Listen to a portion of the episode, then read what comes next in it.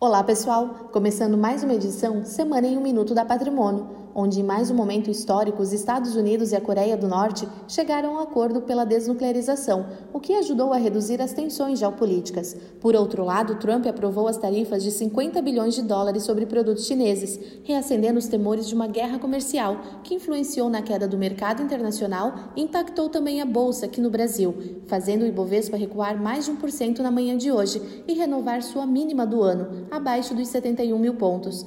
Também nesta semana, o Fed, Banco Central dos Estados Unidos, elevou a taxa de juros americana em 0,25 ponto percentual para 2% ao ano, o que já era esperado por lá. E por último, a BRF anunciou ontem Pedro Parente como CEO. O mercado acredita que a concretização de uma nova diretoria deve trazer maior visibilidade à estratégia da companhia.